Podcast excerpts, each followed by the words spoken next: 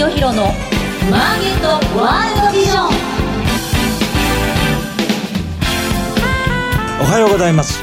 菅下清弘です。おはようございます。アシスタントの津田まりなです。菅下清弘のマーケットワールドビジョンは企業のトップにその事業内容や今後のビジョンをお伺いする番組です。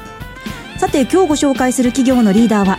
証券コード6025名称セントレックス上場日本 PC サービス株式会社代表取締役社長家木信之さんです。いやね、この日本 PC サービスってものすごいいい会社なんですよ。あ、そうですか。はい。名称セントレックスに上場されてるので、えー、知らない方が多いんですけどね、はいはいはい、とにかく自分の持ってる iPhone10 でもパソコンでもね、はい、なんかトラブルがあったらこの会社に連絡コールセンター、はいあるいはホームページに連絡すると、はい、すぐ修理に来てくれる会社なんです。すごい便利ですね。えー、もうこの番組を通じてね、もっとこの会社紹介したいと思ってます。はい、じゃあぜひ詳しく伺っていきましょう。はい、それでは早速菅下清弘のマーケットワールドビジョン進めてまいりましょ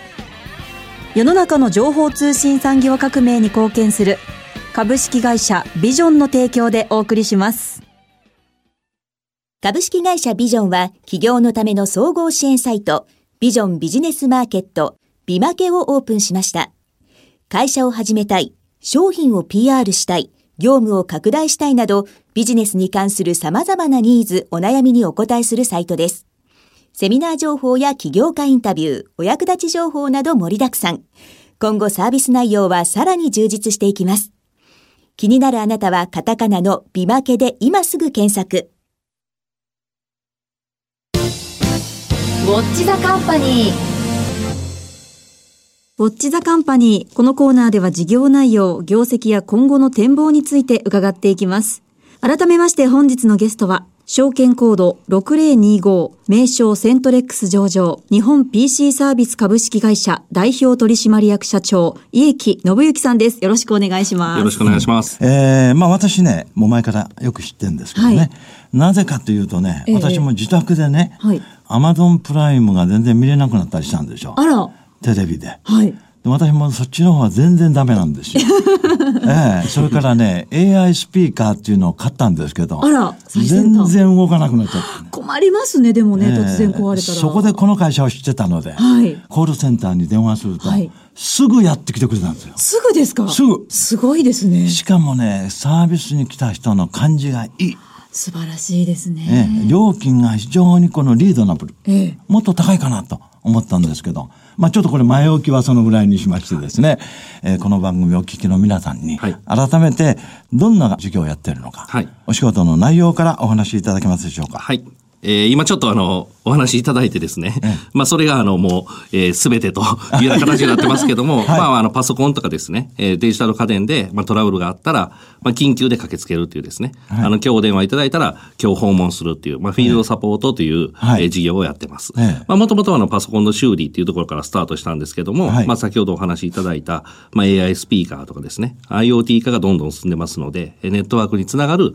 えー、機器のですね、緊急での対応っていうあの駆けつけのサービスと、あとお電話で、えー、簡易サービスで、えー、電話リモートで対応するというサービスを行っております。いやね、とにかく今のね、この IT 社会、デジタル産業革命が進んでますからね。はいもう情報通信機器をね扱えなかったら全然もうダメですよ今の生活。そうなんです。で使えても意外と壊れた時って自分でどうにもできないんですよね。いやもう全然ダメですね、はい、で修理持ってってももう順番待ちがもうすごい大変だったりってよくありますからね。そうなんです。あとデータがなくなっちゃうとか、ね、あるんですよね、はい、そうですね、はい、ということでですねそのホームネットワークというと今まではですね絶対その家庭や個人の生活で必要なものというインフラはですね、はいはい、これはもうお話しするまでもなく電気、はい、ガス水道なんですが、それに続く第四の生活インフラ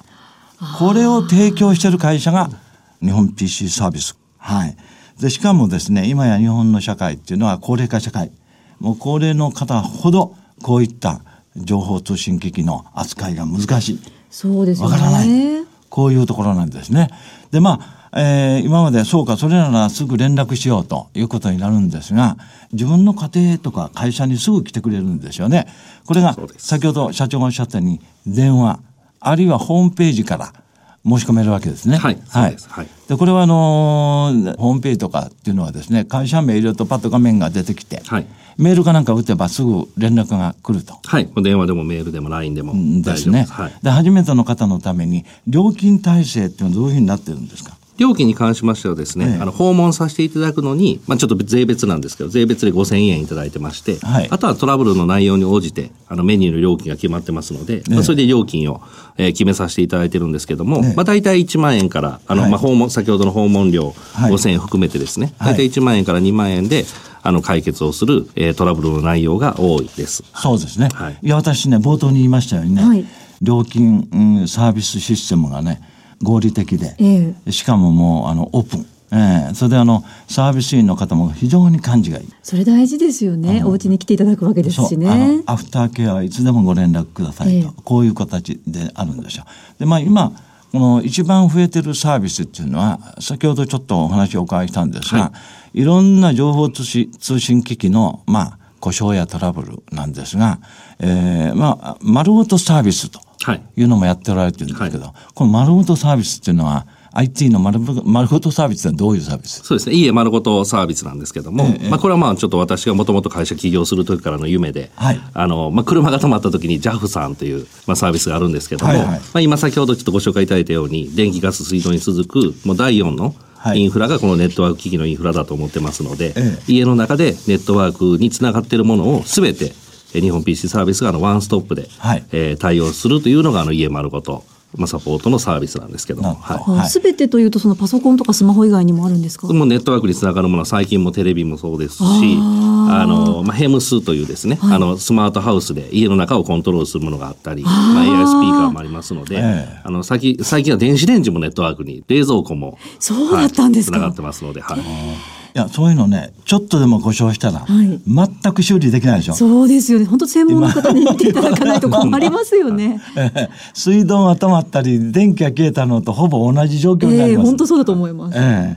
まあ、そこでですね、はい、それならもう何かトラブルあったらすぐ連絡したいと、ね、ということになるんですがこの御社の全国ネットワークっていうのはどのぐらいの場所にどの地域に主にあるんですか？はい、まあ、全国あの280拠点からあのサービス提供させてもらってますので、ええ、北海道から沖縄まで、ええ。えー、まあ、どこでもですね、ええ、対応はできます。はい、で私たちの直営事業がですね、ええ、東名阪、福岡、札幌、広島等に関してはあの私たちが直営で対応させていただいて、それ以外のエリアはあの加盟店さんでで全国を対応するっていう、はい、形になってます。えー、全部で280。280拠点ですね。はい、すごいですね。すごいですね。まあ、ほとんどのところをカバーしている。えーでその多くがもう直営店でそうです、はい、えー、それ以外のところは加盟店のところがカバーしていると。はいいうことでですね先ほど社長がおっしゃったようにトラブル発生で連絡するとも早ければその日に来てくれる、はい。えーえー、遅くも翌日と、はい、こんなサービスしてる企業ってあんまりないですよ。ないでしょうね。えーということでね、まあ、最近この IPO された企業でもね、はい、IT やこの情報通信機器に関する会社っていうのはすごい注目されてて、はい、例えばあの IT 関係の技術者これを派遣する会社なんかでも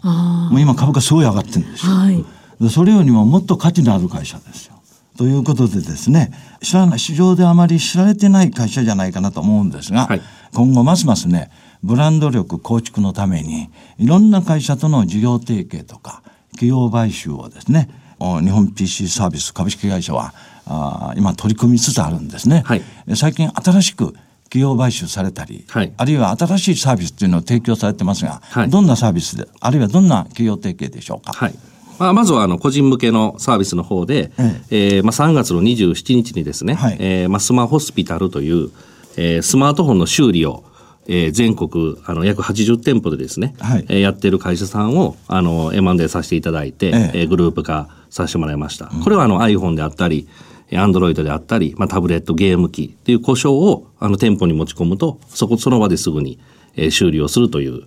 会社になってます。そうそうそう、はい、サービス力の強化ですね。はい、そうですね。はい。で、私たちの直営と合わせまして、これでまあ全国100店舗持ち込みが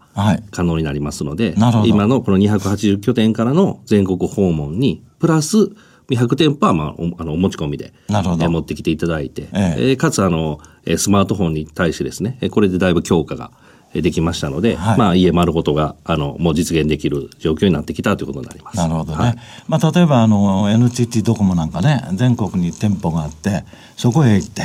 携帯電話買ったりね iPhone を買ったりとなんですけども、はい、そういう店舗がいろんな拠点にあるのも便利ですよね。便利です。はい。えー、例えば自分の仕事場の近くに店舗があったらパッと行けるし、はい、合間に行くこともできますからね。そうです。それと訪問と、両方のサービス、えー、都合のいい方を注文してくださいと。そうです。はい、まあこんな感じですよね。はいえー、そして新たなサービスっていうのはどういうサービスですか？新たなサービスに関しては、まあ、先ほどちょっと個人向けで、ええ、あのスマートフォンの修理をお話しさせてもらったんですけども、え、あの私たちビジネスソリューション事業といってですね、はい、ビジネス分野もあの今期えーまあ、拡大を、えー、させていってまして、はい、えそんな中ではあの RPA、はい。えー、ソフトの、えー、新しいあのサポートのですね、はい、えー、サービスを、えーまあ、この、えー、4月の12日から、えー、開始をさせていただいてます。あこれ新しいですね。はい、はい、新しいです。はい。まあ、RPA えー、 Robotic Process Automation とかいう、はい、あの略なんですけども、はい、まあ事務員さんのちょっと作業をですね、えー、まあパソコンにちょっと教えると、まあロボットのように、えー、作業をあの勝手にやって、はい、えー、くれるということなんですけども、えー、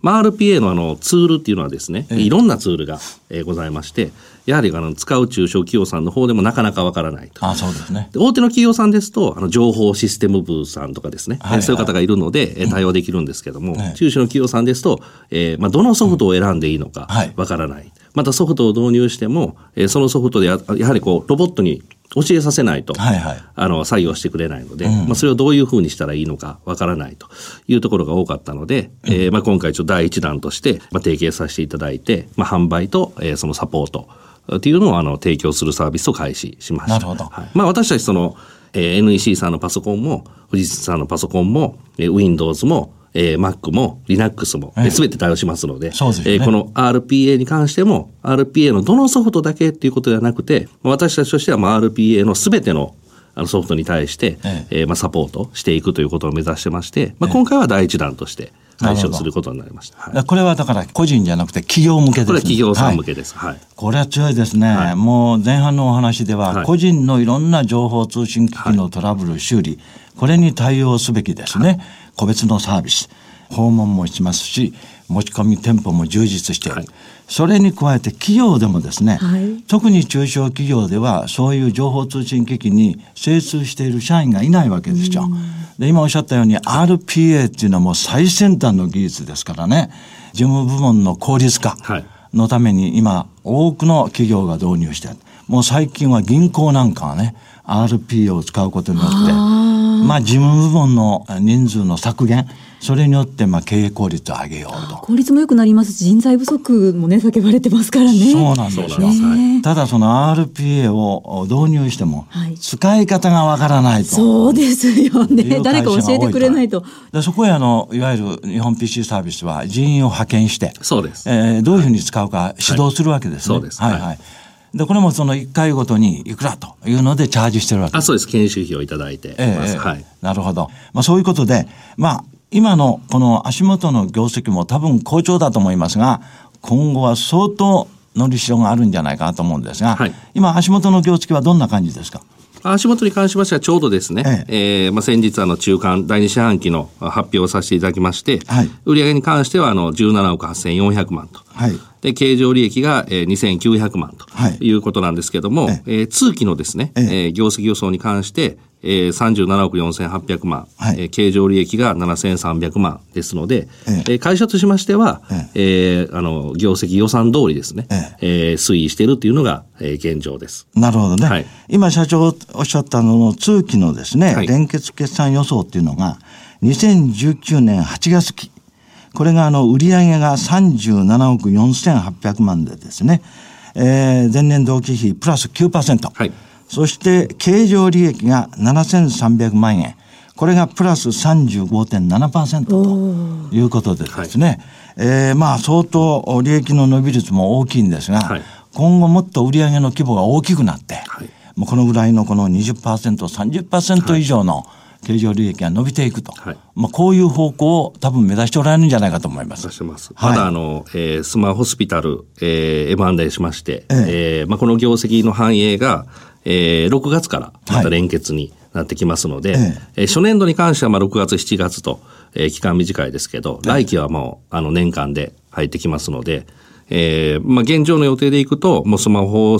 ー、スピタルの売上だけでもまあ12億ぐらいはありますので、はい、はい。あまあ、あの、今期はあの、この業績予想ですけども、はい、来期は、えー、それで一気に50億をですね、えー、超えていくっていう、ああ、なるほどね。計画でいきたいと思ってます。一気に M&A 効果が、来期は出てきて、来期は出てくる。まあ、今後はこういうですね、この本業の周辺事業、の有力企業を積極的に企業買収していって、はい、また新しいサービスも追加していくと、はい、こんな感じですか？そんな感じです、ね、はい、はい、えー、まあ、情報通信分野で非常に領域幅広くえー、いろんなビジネスチャンスがあると思うんですが、はい、今後日本 PC サービスの業績を大幅にこの上げていくためにですね、えー、特にどういうところに今後力入れていきたいですかね？あそうですね。あの、まあちょっと先ほどもお話しさせてもらいましたけど、まあもともと起業した時のまあ、夢と言いますか、はいはい、あの、まあ、車版、車の方はあの JAF さんがありますけども、はい、あの、家丸ごとの、えー、まあ、こういうネットワークの、えー、JAF さんのような存在になれるようにっていうところを目指していきたいので、うん、えー、月額いくらというのを会費をお支払いいただいたら、もうパソコンが壊れても、あネットワークにつながってる機器が壊れても、家電が壊れても、スマートフォンが壊れても、その会費だけでもう作業料金はいただかないというですね、えー、まあ、そういうこう会員サービスをこれから作っていきたいというふうに考えてまして、ええ。えー、まあ、この下半期に関しましては、先ほどスマホスピタルという会社を M&A しましたので、ええ。こちらとのそのシナジー効果をですね、え最大に出していくと。ええあとまたその、えー、IoT ですね。先ほどの AI スピーカーの分野に関しては、やはりあの、在宅介護とかですね。ええ、そういうところですごくこう、えー、使われていくべきというかですね。やはりこう、ちょっと不自由な方なんかでも、もうベッドからでもですね、スマートスピーカーにシャッター、上げてとか、カーテン開けてとか、はいはい、テレビをつけてというと、うん、あの、できるようになりますので、うん、そういうその、えー、IoT 向けの専門のパッケージをですね、ええ、作って、えー、販売していきたいなと、はいはい、なので下半期の個人向けに関してはこのスマホスピタルとのシナジー効果。かつ、えー、その、えー、在宅介護向けの IoT のパッケージを出して拡販していきたいとこれはあの個人向けです。で、法人向けの方は、えー、先ほどのその RPA ですね。このサポートサービスを、えー、しっかりですね、販売もサポートもしていくという、まあ、この両面で、えー、下半期は行きたいなと。なるほど。はい。はい、ただ、あの、えー、スマホスピタルさんの M&A によって、やっとこの夢が実現できるというかですね、はい、家丸ごとのまあ、何回もその JAF さんってお名前出して申し訳ないですけど、ええ、家丸ごと JAF さんみたいな会員サービスがやっと実現できるようになったので、えー、それもちょっとスタートさせていきたいなと思ってます、うん、今おっしゃったのはね今後の日本 PC サービスという会社が飛躍的に成長する新規事業部門ですね。今は注文があったのにあの修理に行ったりしてるわけですけど、はい。そうはい、そうじゃなくて個人や企業の会員をどんどん増やして、はいもう月額いくらか払ってくれると、どんなこのトラブルでもすぐあの行きますよと。はい、それで例えば個人の会員が10万人とかね、20万人とかなったらこれ大変なビジネス。そうですね。安心感もありますしね、えー、あれ車の方のその今おっしゃったのは、はい、すごい人数の会員が入ってるでしょ？すごいです。もう、えー、何百万人、ね、何百万人でしょ、はい。はい、だから情報通信機器もね、はい、何百万人すぐなりますよ、ね、組織さえして告知してみんながそれ分かったらね月額ちょっと安い、えー、この会費を払ってれば何かトラブルがあったらすぐ来てくれるとい。うことでですね、まあ日本 PC サービス、日本のこの情報通信社会でよりよく情報通信を使えるために、はい、今後も積極的にですね、はい、えー、サービスメニューを増やしていっていただきたいと思います。はい。はい、さあ続いてはこのコーナーです。マイビジョンさあ、ここからは企業のトップが考えるこれからのビジョンや人生のターニングポイントなどについてお話しいただきます。まあ、あの、今日ですね、えー、日本 PC サービス株式会社というのは、はい、今の情報通信社会でですね、はい、非常に人々の暮らしをより良くする。はい。ね、あるいは企業の経営効率を高めると、そういうことに大いに貢献する会社だなというふうに思ったんですが、はい。まあ、いずれの企業もですね、この理想っていうか、経営目標というのがあると思います。はい、えー、家木社長のですね、今後まあ3年5年、はい、あるいは中長期的に目指すところを最最後にお聞きしたいなと思います。はい。あの、まあ、私たちがですね、えー、目指しているのは、新しい文化を作るっていうですね。はい。これあの、先ほどちょっと菅下さんからもお話しいただいたんですけども、はい、トラブルがあった時に、どこに持ってったらいいかわからない。はい。えー、そういうことが、今後そのスマートハウス化、ロボット化が、まあ、どんどんどんどん進みますので、はい、より困ると思うんですね。うん、まあ、そんな時に困ったら、日本 PC サービスと。いうスタンダードにですね、ねえ。ー、今世の中にスタンダードなサービスっていっぱい警備のことだったらセコムさんとか、ええ、トイレが詰まったらクラシアンさんとか、はいはい、あの ハウスクリーニングだったらダスキンさんとか、そういうこう、はい。ね、ななんとなくですね、まあいろんな企業さんありますけども、え、なんとなくちょっとこの頭にですね、はい、すり込まれてるというかですね、そういうあの文化があると思うんですけども、やっぱり私たちの分野っていうのは困った時にどこってまだまだ思ってもらえてない、あそうですね、はい、分野になってますので、やはりこの3年から5年でしっかりですね、そのあたりを認知していっていただいてですね、こういうことで困ったら、えー、日本 PC サービスという、うん、えー、新しい文化を作っていきたいなと。それに、現状はそのトラブルとかですね、はい、えー、お困りごとで対応してますけども、やはりあのアメリカではですね、えー、もうスマートスピーカーで、まあ、いろんなですね、家の中をコントロールするのはもう当たり前の、えー、サービスになってます。はい、日本は、えー、そういう意味では少し遅れてますので、うん、でね、えー、まあ、トラブルに駆けつけるっていうことだけではなくて、私たちがやはりこうスマートスピーカーを使って、えー、IoT 機器を使って、もうこんなにですね、はい、えー、生活を便利にできると、うん、えー、まあ、介護とか医療に関してもこれだけお役立ちできるとい。うようなことを反対にこちら側からあの提案をですね、うん、えー、まあ、していけると、はい、まあ、そういう存在に、えー、なっていきたいななるほどね、はい、いいですね。最後の言葉、はい、新しい文化を作るね、そしてスマホパソコンのトラブル困ったら日本 PC サービスと。こう誰もが言ってくれるような。はい、ということで、今後のますますの、この人々の生活を良くする企業として、注目されることをですね、期待して今日は終わりたいと思います。ありがとうございました。ありがとうございました。本日のゲストは、証券コード6025、名称セントレックス上場、日本 PC サービス株式会社代表取締役社長、家木信之さんでした。ありがとうございました。ありがとうございました。東証一部上場、証券コード9416、ビジョンは、二刀流で成長を続けています。一つは業界シェアトップクラスを誇る海外用 Wi-Fi ルーターレンタルサービスグローバル Wi-Fi。訪日外国人向け忍者 Wi-Fi も好評です。もう一つは情報通信サービス。スタートアップから成長フェーズに合わせた規模やニーズに応じ、企業向け通信 IT インフラサービスを提供します。株式会社ビジョンは世の中の情報通信産業革命に貢献します。菅下清弘のマーケットワールドビジョン番組もそろそろお別れのお時間です。いや菅下さん本当にすごい貴重なお話聞けましたし社長のあの新しい文化を作りたいっていう言葉印象的でしたね。いいですね。まあそれ以上にね、はい、この番組今日お聞きになった方気づいたと思いますけどね、はい。